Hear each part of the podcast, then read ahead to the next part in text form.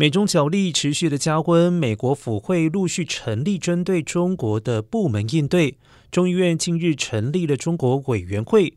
用以应对中国的地缘政治等一系列的挑战。共和党众议员盖拉格表示，委员会将专注美国企业在中国的投资情况。盖拉格进一步指出，过去五年，美国的重点是在加强对中资企业在美国投资审查。随着美中两国爆发经济战的威胁加剧，下一阶段将是强化对美国企业前往中国投资审查，以免美国过于依赖中国。